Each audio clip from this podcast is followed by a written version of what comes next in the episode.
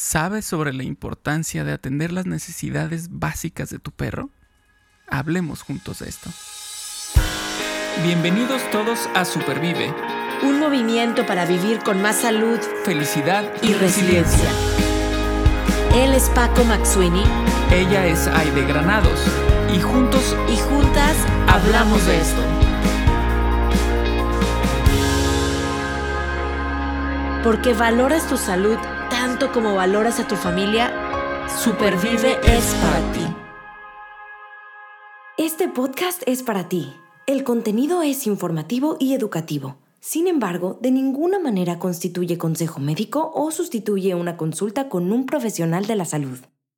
Las opiniones expresadas por nuestros invitados son personales y su participación no implica un respaldo a ellos o a la entidad que representen. Bueno, pues este tema de los perros, la verdad es que es un tema que nos encanta y personalmente en los últimos meses he aprendido tremendamente al, haberme animado a rescatar y adoptar a una perra eh, que vive aquí conmigo, a la, que respeto y quiero mucho, que se llama Belén.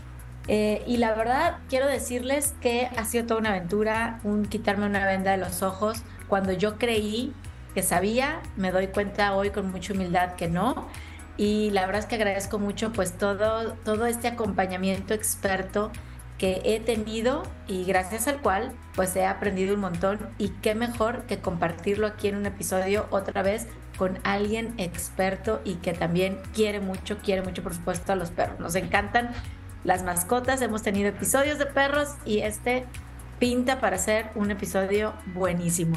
Y bueno, primero saludo a Paco, que también sé que quiere mucho los perros, tiene dos perritas rescatadas, más todos en el, muchos más perros en el haber, en la lista. Eh, Paco, ¿cómo estás? Muy bien, muy bien, eh, listísimo para, para conocer más sobre todo este mundo de, del rescate y la adopción de, perritos. Eh, como bien dices, pues tengo yo, ahorita tengo dos perritas rescatadas, adoptadas. Eh, pero antes también tuvimos uno, eh, eh, otro, otro perrito rescatado y adoptado. Entonces hemos, hemos aprendido mucho de, nuestros perritos y nuestras perritas. Entonces ahora vamos a aprender, digamos que la teoría así mm, súper profunda. Y eso, eso me gusta, me gusta, me entusiasma. Oye, Paco, y, tenemos una super invitada eh, a la cual le quiero, sí, le quiero dar la bienvenida. Ella, la verdad es que la conozco en persona y es una persona fascinada con el comportamiento animal y fascinada por compartir lo que sabe del comportamiento animal.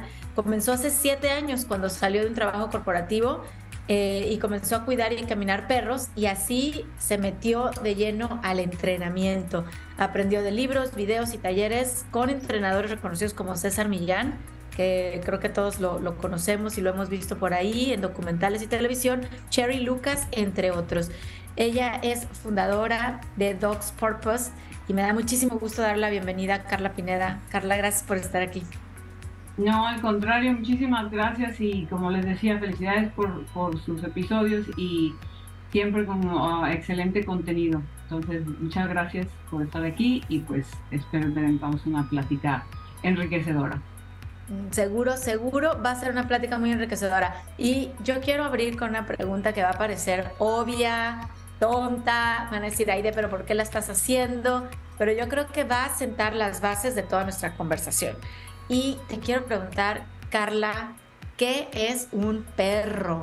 Porque no sé, pero yo de repente veo que a los perros no los tratan como perros, sino como humanos y a los humanos a veces los tratamos como perros, perdón. Este, pues, estamos ahí como que intercambiando a lo mejor, este, no sé, personalidades, pero platícanos, ¿qué es un perro? Yo creo que para contestar mejor esa pregunta debemos empezar empezar por decir que no es un perro. Entonces, un perro no es un humano, no es un niño con pelos, no es un bebé, no es eh, un, ser eh, que, que racionaliza, es un ser que todo lo ve de una manera instintiva. Su manera de ver y percibir el mundo es distinto a como nosotros lo hacemos. Nosotros humanos somos la única especie que conocemos que ve las cosas y tiene un punto de vista racional, emocional, intelectual, etcétera, etcétera. Ninguna especie en el planeta que sepamos eh, ve el mundo de esa manera más que nosotros. Entonces, eh, eso no es el perro. Ahora, ¿qué es el perro? Es una especie distinta, son caninos, es una especie que percibe el mundo, como decía, de, una diferente manera. Es una especie que no tiene un, no se comunica con un idioma, se comunica con un lenguaje, pero no un idioma, ni francés, ni inglés, ni español, ni chino, ni nada. Es eh, una especie que eh, su lenguaje es, distinto al de nosotros, entonces eh, es parte de la naturaleza y como parte de la naturaleza, yo creo que la confusión más grande que, hay, ya sabes, media, TikTok, Instagram y todo nos pone que los perros son humanos. Pero eh, la, yo creo que el problema más grande que hay es que nosotros también somos seres eh, de grupo. Nosotros queremos pertenecer a un grupo, entonces que, queremos una manada, pertenecemos a una manada, necesitamos un líder, tenemos reglas, tenemos límites, tenemos... Y eso también existe en el mundo animal. Entonces nosotros somos parte animal, tenemos una parte instintiva fuera de la intelectual y todo eso, que pertenece a ese grupo de, eh, la naturaleza. Entonces cuando nosotros vemos esas manifestaciones en los animales, ya creemos que son humanos o que piensan o que son intelectuales y. Entonces ahí viene la desconexión de no saber y no entender la naturaleza y la desconexión que tenemos con la naturaleza porque, como te digo, si ves que un, un conejo, un canario, un, lo que sea que veas en TikTok que aprende cosas, ya lo estamos eh, etiquetando como, como humano. Ah, piensa como humano, ¿no? Y, y, si te fijas, los humanos siempre tendemos a humanizar lo que vemos. ¿Sí? Cualquier especie, animal, siempre tendemos a compararlo con los humanos y los humanos y los humanos. Y si no son humanos, entonces los, los lo hacemos creerle a todo el mundo que son humanos, ¿no? Entonces, esa desconexión con la naturaleza y el desconocimiento de la naturaleza es lo que nos lleva a ver, a no ver a los perros como lo que son, una especie diferente. No sé si eso contesta la pregunta. Sí, sí, sí, claro, claro. Eh, y yo creo que eso sienta las bases eh, sobre la plática que tendremos el día de hoy, porque eh, creo yo que estamos partiendo ya de un punto muy importante, ¿no? Em, porque es muy cierto lo que, lo que mencionas con respecto a esta confusión que de pronto tenemos con nuestras mascotas de, asignarles un rol que no es tal vez propio de, de ellos o de ellas, ¿no? Este, exactamente, o sea, no es eh, no es así. Y, es interesante cómo, nos haces reflexionar con respecto a nosotros tendemos a humanizar. Y, tal vez es por esta cuestión de, de la amistad, de la compañía, eh, que, nos brindamos mutuamente. Y, y, que de pronto pues tendemos a eso, ¿no? A lo que dices justamente, a humanizar. Y lo hemos visto incluso en películas con respecto a tecnología, ¿no? Como por ejemplo esta película en la que este personaje se enamora de esta inteligencia artificial. Este, creo que se llama, la película se llama Ella. Este, entonces, por Dios, son unos fierros, pero se enamora de eso, ¿no? Eh, porque pareciera que es esta tendencia que tenemos y además puede ser también que haya esta necesidad de algunas personas de sentir esta eh, esta reciprocidad en, los sentimientos. Y quizá lo encuentran en, los perros. Y por eso tal vez eh, surja esta confusión. Pero bueno, vámonos a, las necesidades básicas o elementales de un perro. Y aquí vamos a hacer esta acotación importante. Un perro que es mascota de un humano. ¿Cuáles son estas necesidades básicas? Bueno, pues las necesidades básicas comienzan a partir de que reconozcamos que son una especie diferente, ¿cierto? reconozcamos que es una especie diferente, pero que es una especie social. Entonces, como especie social, como te decía, necesitamos pertenecer, necesitamos tener una manada, necesitamos un líder, necesitamos un propósito en la vida, ¿no? Los perros también necesitan un propósito, un trabajo. Entonces, ¿cuáles son las necesidades del perro? Si empezamos a, conocer cuál es su naturaleza, los perros son especies migratorias. Entonces, en la naturaleza, ellos trabajan por la comida, como muchas otras especies ahora en la naturaleza. Ellos se levantan y trabajan por la comida, trabajan por el agua, trabajan por el territorio y trabajan por mantener la familia. ¿Sí? Es, trabajo. Entonces, cuando traemos eh, esas, esas eh, características, eh, las tienen en su DNA. Ahora, cuando nosotros los traemos a una sociedad humana, a una civilización humana, tienen comida, tienen agua, no trabajan para nada, ¿cierto? Entonces, eh, si nos vamos a cuáles son las necesidades, nosotros tenemos que hacer lo posible por emular las necesidades que tienen en la naturaleza. Entonces, por ejemplo, ellos no, por ejemplo, no, si los traemos a la casa, pues obviamente no los vamos a dejar que vayan y casen su comida, ¿verdad? Ni vamos a, si un perro es, eh, fue creado para arrear ovejas, entonces no vamos a tener que tener una manada de ovejas para que el perro cumpla su propósito. Pero hay muchas actividades que, que tenemos que hacer como dueños responsables para emular lo que en la naturaleza ellos hacían. Por ejemplo, el caminar es tan importante y tan básico. Si me dices cuál es la primera y la primordial, caminar. Entonces, entre entrenadores decimos, los pájaros vuelan, los peces nadan y los perros caminan. ¿Sí? Entonces, la caminada cumple muchas de las eh, necesidades básicas del perro. En primera, eh, eh, ejercicio físico. Segunda, ejercicio mental, porque tienen que enfocarse. Obviamente estamos hablando de una caminada estructurada, no de, que tú camines al perro, no de que el perro te camine y se esté peleando con todo lo que pasa enfrente de él, ¿no? Estamos hablando de una caminada estructurada.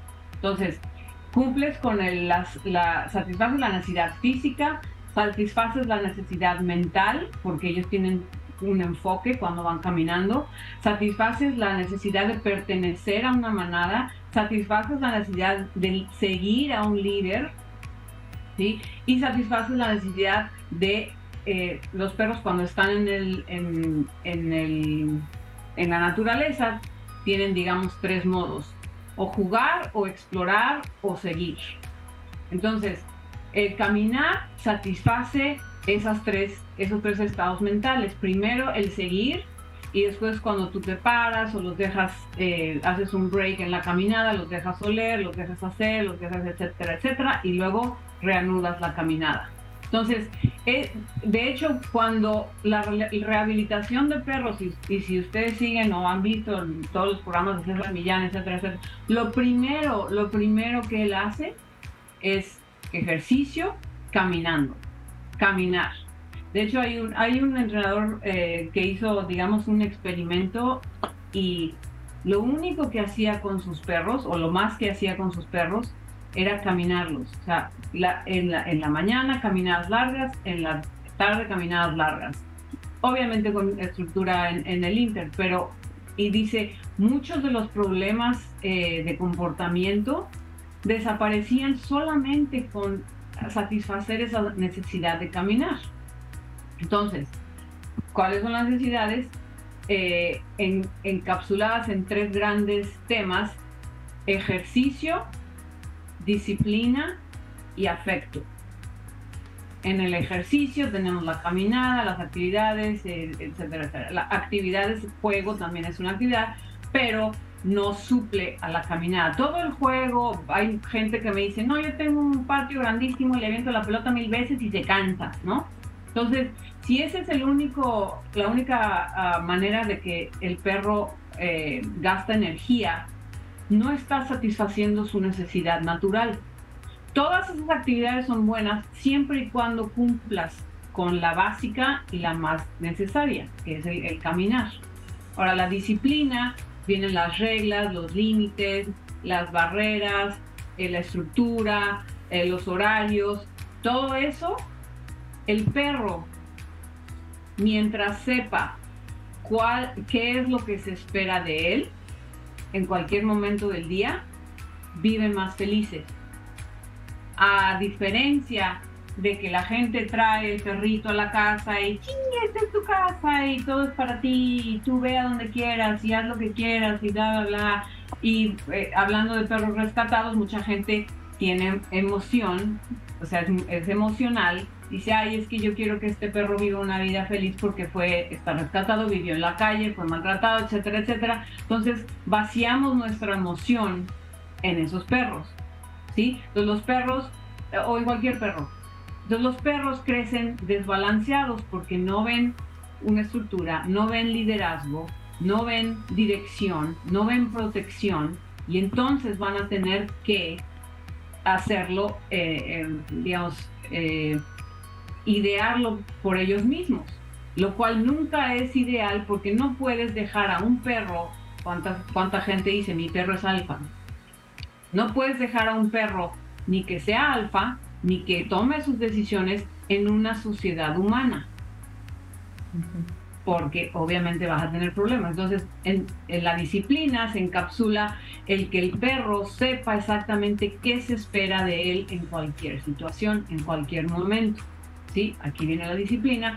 Y luego el afecto, obviamente todos los perros y todos nosotros también estamos afectos y muchas especies eh, muestran afecto, pero el problema aquí con los humanos es que, como decías al inicio, somos tan emocionales, tan complicados psicológicamente, que vaciamos todas esas necesidades, esos vacíos, esos... ¿Qué pasó en COVID? ¿Cuántos perros no se compraron? ¿Cuántos perros no se adoptaron? ¿Cuántos ¿Cuánta gente no agarró un perro por compañía? Pero ¿por qué? Por depresión, por lo que tú quieras. Es emoción. Y cuando el COVID empezó a empezamos a salir, empezamos a regresar a las oficinas, los shelters llenos de perros, los problemas con los perros, ansiedad de separación, era el número un problema número uno de comportamiento de los perros, ¿sí? Entonces, nosotros en ese afecto, el afecto se puede volver tóxico, la relación se vuelve tóxica, la, el afecto puede volverse una droga para los perros, ¿sí?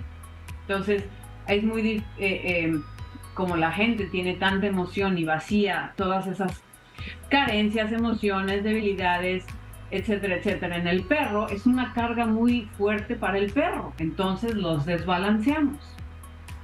Oye, y los perros... Perdón, no, adelante. No, decía como en resumen son ejercicio, la caminada, estructura, de disciplina, eh, horarios, límites, reglas, barreras, etcétera, y afecto. Eh, eh, procurar premiar el, comportamiento correcto. Ahora, habría que definir qué es comportamiento correcto, ¿verdad? Que ese es otro, otro capítulo. Ahorita lo vamos a platicar. Eh, la verdad es que me haces pensar, no, por supuesto que estamos hablando de no humanizar a los perros, pero digo, son las necesidades también como, no sé, como mamá, eh, ¿no? Que dices, pues los niños necesitan límites y son más felices con ciertos límites, ¿no? Porque o, saben que su mamá, que su papá está ahí para protegerlos y para proveer y también ayudarlos en este crecimiento y toma de decisiones. Entonces, eh, definitivamente cuando hablas de estas tres, estos tres grandes grupos o necesidades básicas, ejercicio, disciplina y afecto, me las imaginé como en una balanza eh, necesitando una de la otra, ¿no? O sea, eh, le voy a dar este afecto entendiendo que es una especie diferente y que también mi afecto, y lo platicaba yo contigo, o sea, va, va de la mano de poner un plato de comida es afecto, darles un techo es afecto, una seguridad, o sea, ¿por qué los voy a dejar aquí en este espacio o lo voy a entrenar con esta estructura? Pues porque porque siento ese afecto hacia mi mascota, hacia mi perro, hacia mi perra. Y, yo creo que esas, esas tres cosas van como, como muy de la mano. Entonces, me va quedando claro, voy así como por capas. Es una especie diferente a nosotros, pero social. Eh, requiere ejercicio, disciplina y afecto de manera balanceada. Eh, Y, bueno, yo tengo una siguiente pregunta que a lo mejor tiene que ver con el buen comportamiento. Tú me dirás. Mucho se dice, incluso hay quien dice que los perros se ríen, sonríen, ¿no? Son felices o no son, o son infelices. En fin, ¿qué mitos hay detrás del buen comportamiento, de la felicidad? Te voy a decir, y voy a decirlo aquí en el podcast, este, el podcast luego es de confesiones confesamos un montón de cosas, la verdad. yo, yo he confesado Paco también. Ay, ay, se a poner interesante, a ver. ¿verdad? A ver, para mí, yo decía, el perro feliz, el que saca la cabeza por la ventana y babea y así. El que cuando yo llego a la casa me brinca, me brinca, me brinca. El que se va a subir a la cama, el que se acurruca. A ver, ¿es eso un perro con un buen comportamiento y feliz? ¿O es un mito? Esa sería mi siguiente pregunta. Bueno, yo te diría, eh, bueno, te voy a poner un ejemplo. Cuando con mis clientes yo les tengo que ir por eh, ejercicio, disciplina y afecto. Muchos de mis clientes, la mayoría de, muchos entrenadores, los problemas son la, el exceso de afecto el exceso de afecto, ¿cierto? Entonces, cuando tú le dices a la persona, ¿sabe qué? Es que usted tiene que dejar que el perro esté encima de usted todo el día, que el perro lo siga a todos lados todo el día. O sea, tiene que evitar eso porque es en detrimento del perro. Y la persona es como que, bueno, pero entonces, ¿para qué tengo un perro si no voy a poder abrazarlo y quererlo todo, todo el día? Entonces, sí, todo eso es, es, es felicidad y es estar a gusto y es estar contento pero el problema es qué tanto, hasta dónde, en qué medida. ¿Sí? Entonces hay que poner la balanza. No se trata de que no les des afecto, se trata de que a qué le das afecto. Si le vas a dar afecto, como dices, a un perro que llega, te saluda y, sus niveles de adrenalina se van al tope, si te empuja, te muerde, te tira, activo a quien sea por estar feliz y, no, no hay quien lo pare, El, que se sube a tu cama y, no lo bajas, pero ni a trancazo, ¿me explico? Y, sus niveles de, de eh, excitamiento son tan altos que empiezan a ser en detrimento de la salud del perro, ¿sí? Y en detrimento de la salud física y psicológica. ¿Por qué? Porque es como ah, alguien, alguien dijo por ahí, ah, habría que hacer la prueba, ¿verdad? Dice, si tú te ganas la lotería, es una euforia increíble, ¿no? Pero gánate la lotería todos los días, te vas a morir en una semana, ¿sí? Por los niveles de excitación, de adrenalina, de cortisona, de, que, en que los perros viven. Entonces, ese es un punto muy importante. La gente no puede ver a su perro que no está meneando la cola y que no está porque piensa que está deprimido, porque piensa que no es feliz. Entonces constantemente hay que estimularlos, estimularlos, estimularlos, porque la gente piensa que no están felices. ¿sí? Ese es ahí donde hay que encontrar el balance. Ok. Contesta tu pregunta. ¿Contestó tu pregunta, Aide? Totalmente, puse un corazoncito aquí en la pantalla. Ah, ya, lo vi, los que nos están viendo, así casi no se ve por el color.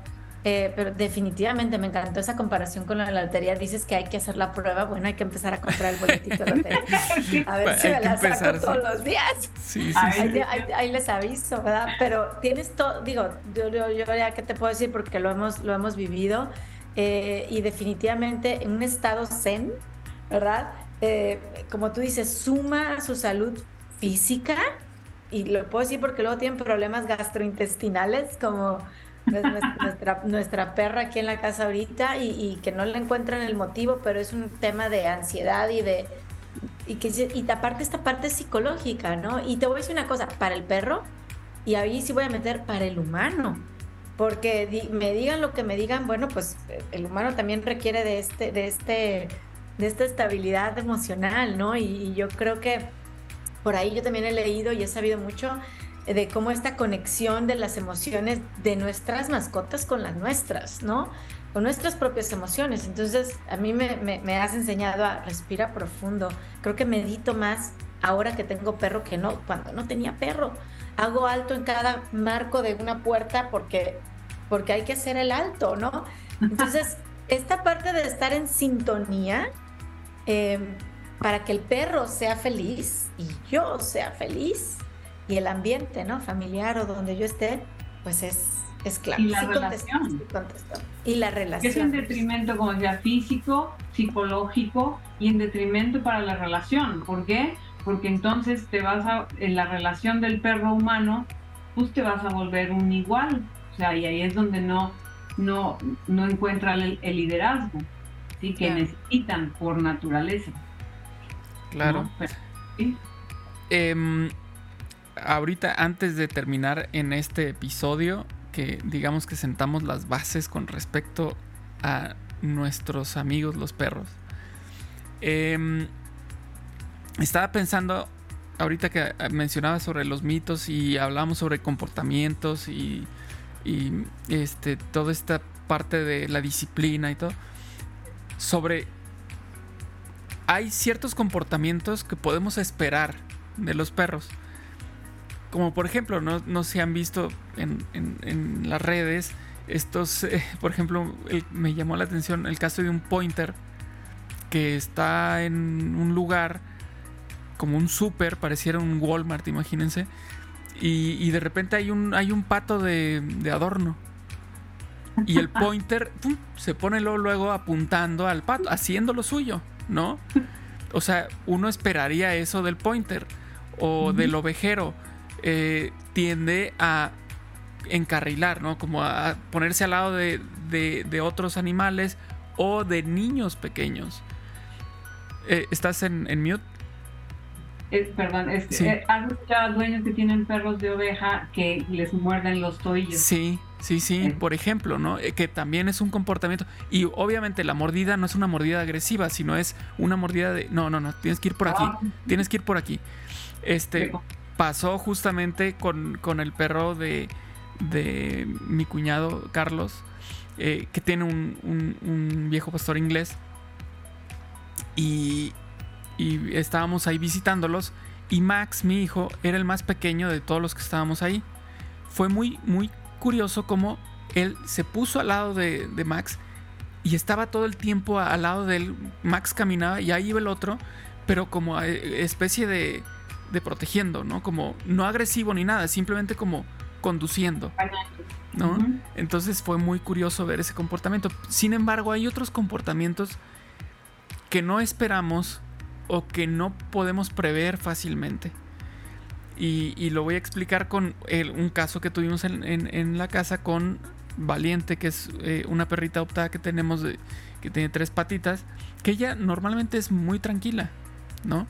Y paciente. O sea, tenemos la tenemos desde que Max estaba muy pequeño, entonces sabes estos jalones de orejas y, y no pasa nada, ¿no?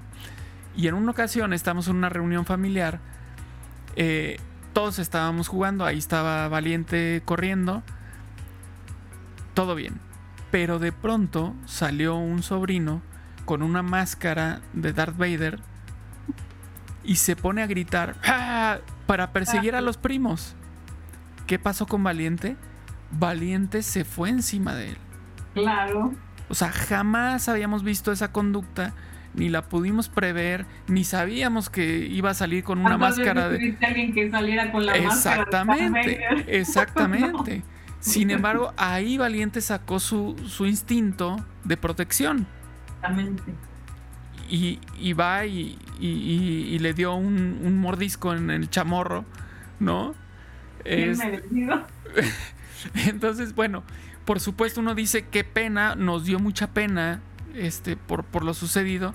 Sin embargo, también entendemos que no podemos regañar este de cierta forma a nuestra perrita porque ella estaba siguiendo un instinto, ¿no? Por supuesto, eh, sí hubo un muy mal, todo esto, ¿no? Como para que ella entendiera que, que no está permitida de cierta forma, ¿sabes? Es, complejo, es complejo. Entonces, en este tipo de, situaciones, ¿qué, pasa? O sea, ¿qué, hacemos como dueños en unas situaciones que por supuesto no podemos prever, pero, pero que tampoco queremos que se repita? Y tampoco quisiéramos decirle a nuestras visitas, no te vayas a poner una máscara de de dar, o sea, porque es algo que no podemos tampoco controlar con nuestras visitas, es decir, no, jamás íbamos a prever que iba a pasar eso, por ninguno de los dos lados. Mira, yo te voy a decir, tú, tú este, aire conoces a Mike. Mike es el perro. ahí va a estar en la foto del, podcast, ahí va a estar Mike y Carla. Tú lo conoces. Y bueno, no lo conoces de, los desde que lo, adopté y demás, pero eh, él no va a ladrar, él no se te va a echar, es, o sea, su temperamento es maravilloso. Pero el día que alguien entre a esta casa, vas a ver su instinto protector. ¿Sí? Entonces, en esa instancia, tienes razón, no la puedes culpar, pero y, está actuando eh, por instinto. Entonces, lo único que puedes hacer ahí es simplemente saber y entender que lo hizo por instinto y no la puedes regañar. O sea, se te aparece el asesino este, ¿cómo se llama? Chucky en la bañera. Entonces vas a gritar y te van a regañar porque gritaste. claro. Es, es lo que ¿sí? Entonces hay que entender. Y, y obviamente, si, si quieres que el perro no vuelva a gritar cuando alguien entra con una máscara de Darth Vader, entonces tienes que condicionar al perro que vea la máscara de Darth Vader consistentemente para que entonces no tenga ese comportamiento con la máscara de Darth Vader. Claro, claro. Entonces es ahí donde hay que entender eh, que el perro es instintivo. Por ejemplo, hay una clienta que ha trabajado, su perro es un eh, Gentle Giant, ¿no? Yo creo que pesa como 120 libras y es un osito, ¿no? y ellos han trabajado mucho en el sit stay y, y, va, y es un perro de terapia y va a los hospitales, no sé qué, no sé cuánto. Pero de pronto, en, el daycare al que fue, hubo un incidente. Y entonces la, la, dueña está que, no, pero es que nosotros hemos trabajado tanto con él y hemos esto y hemos el otro, y cómo puede ser que el perro. Y digo, es que, tienes que tenemos que entender que el perro sigue siendo un perro. Que hay un instinto. Entonces, en la situación en la que los pongas, obviamente van a, van a eh, en esa situación fuera de lo normal, obviamente vas a tener una reacción de protección, de defender, de hacer todo eso, ¿cierto? Ahora, el problema está cuando los perros hacen eso con todos y ah, todos, todos los días y ahí es donde hay que trabajar, ¿no? Pero bueno, tu pregunta en sí era eh, cuáles son los comportamientos que hay que... ¿Qué hacemos nosotros como dueños eh, en, esa situación? Si es, o sea, ¿qué, deberíamos hacer con nuestra mascota? Eh, lo primero que deberíamos hacer es educarnos. Si no sabemos y no entendemos la naturaleza de una especie diferente, no vamos a poder entender cuándo es un, una situación de instinto y cuando es una situación de desobediencia y cuando es una situación de etcétera, etcétera. Eh, cuando la gente me dice, ¿cómo hago que no ladre? ¿Cómo hago que esto? ¿Cómo hago que el otro? ¿Cómo hago aquello? Eh, todos estos son síntomas. Y como en, como en el médico, si tú llegas y dices, me duele el brazo, recéteme algo, el doctor va a decir, bueno, a ver, ¿cuál es su presión? Usted come bien, usted hace ejercicio, está sobre mucho estrés, no sé qué, no sé cuándo. Entonces te va a decir, ah, pues la causa de que a usted le duele el brazo o lo que sea es la presión o, sí, por la las condiciones en las que vive. Entonces, nosotros como dueños de perros tenemos la responsabilidad mínima, aparte de ofrecerles casa, eh, agua, comida y demás, de ofrecerles entrenamiento como a nuestros hijos ir a la escuela. ¿Por qué? Porque si queremos que nuestro perro sea un miembro bienvenido en la sociedad, nuestra responsabilidad como dueños es educarnos y darles el entrenamiento, digo, a nosotros, a los humanos, y eh, por ende a conocer y poder educar a nuestro perro. Oye, eh, este, este tema está súper interesante porque me hiciste también pensar, estamos como concluyendo este primer episodio, porque este tema lo vamos a llevar a dos, dos episodios del podcast Supervive. Eh, pero me hiciste pensar también en que educar al perro, pero como dices, educarnos a nosotros mismos, tengamos o no tengamos perro, Carla, porque digo, sigo a muchos eh, influencers en Instagram de perros y, la verdad es que como tú dices, en videos, en libros, en, entrenamientos, pues nos, nos, nos preparamos, pero aún cuando no tuviera perro y de repente yo veo que voy caminando a mi perra, por ejemplo, en la calle, que yo sé que tengo una perra reactiva, que obviamente estoy trabajando con ella, y me, me han tocado al menos 10 casos que se me vienen encima porque la quieren tocar, porque la quieren apapachar, ya sabes, en inglés que quieren hacer el, el, pet a mi perro y yo tengo, yo soy la que tengo que decir no, o sea, me explico porque o, o no volteo a ver al perro directo o ya le están metiendo la mano. Entonces, claro, no puedo decirle no vengas con la máscara, pero a lo mejor, digo, es el niño, obviamente, eh, también tener un poquito más nosotros de conciencia y educarnos, aunque no tengamos perro, de cómo interactuar cuando estoy en una casa con un perro, ¿no? Creo que eso es también una tarea importante. Sí, exactamente. No tienes que tener un perro para saber y entender que es otra especie. Yo no tengo que tener un elefante para saber que tengo que respetar que es una especie diferente y puedo educar de cómo operan los elefantes, ¿verdad? Sin tener un elefante. O sea, es, es precisamente eh, incluso cuando estás pensando tener un perro o traer un perro a tu casa, por supuesto que lo ideal es prepararte antes, antes de por que supuesto. el perro. Pero y, y, de eso vamos a hablar en el próximo, en el próximo episodio, ¿verdad, Paco? Es correcto. Fíjate que este, este episodio es con rescate y adopción de perros. Y es curioso que en este episodio todavía no tocamos ese punto. Porque, o sea, así es el tema, ¿no? O sea, el tema tiene tanto este, que, pues digamos que en este, este episodio nos sirvió para entender un poco sobre qué estamos hablando. Estamos hablando sobre, sobre un perro, sobre un animal, sobre su instinto, sobre su comportamiento, lo que necesita. Y, eso nos seguramente nos va a ayudar muchísimo en el siguiente episodio, en el que ahora sí vamos a hablar sobre adopción y cómo tenemos que que trabajar en este, en este aspecto. Eh, por supuesto, son las mismas necesidades y todo, pero bueno, vamos a profundizar ya en particular sobre estos casos que son diferentes, creo yo, eh, una adopción, un rescate, porque traen un, un historial, digamos, estos, estos animales comparados con tal vez los que son de, de ¿cómo se les llama? Eh, son criados, ¿no? Que, que, están en un criadero tal vez y tienen otra historia diferente. Entonces, vamos a platicar de eso en el siguiente episodio. Por lo pronto nos despedimos en este episodio. Muchísimas gracias, Carla, y nos escuchamos en el siguiente. Listo, a ustedes muchas gracias gracias por eh, invitarme. Gracias por escuchar Supervive Podcast. Recuerda que estamos en Spotify, Apple Podcast, Google Podcast, iVoox, Podbean, YouTube y en Supervive Comunidad App, que la puedes descargar a tu teléfono celular. Comparte este episodio y ayúdanos a cambiar más vidas con salud, felicidad y resiliencia.